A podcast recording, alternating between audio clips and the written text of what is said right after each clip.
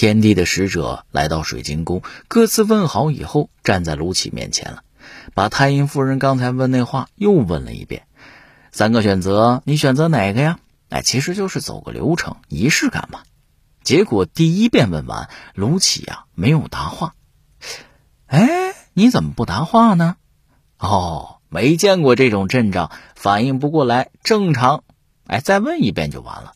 说这个，第一个是你们结为夫妇，第二个是你做地仙，第三个你做人间宰相。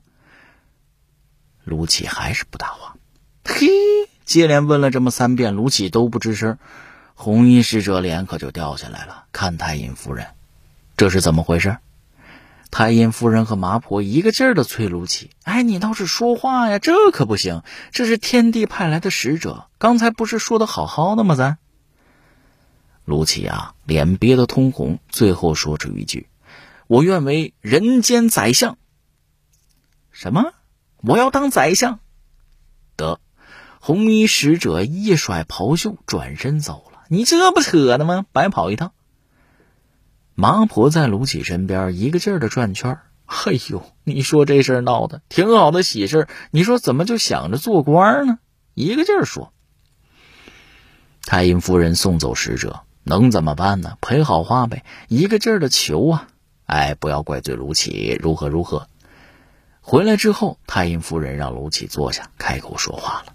哎，事已至此，卢公子，咱们是没有夫妻的缘分了，我没有这个福气啊。今天的事情你不用担心，我会在天帝面前解释清楚的，不会牵连到你。转身面对麻婆，哎，麻婆婆，你送卢公子回去吧。哎，行。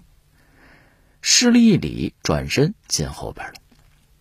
卢杞呢，起身作揖，什么也没说。哎，说啥呀？没啥好说的。麻婆叹了口气，领着卢杞坐着葫芦回去了。哎，接着读书用功呗。过了些年啊，这卢杞果然是一路高升，做了朝廷的宰相。不过名声却很不咋地，成了历史上有名的奸相。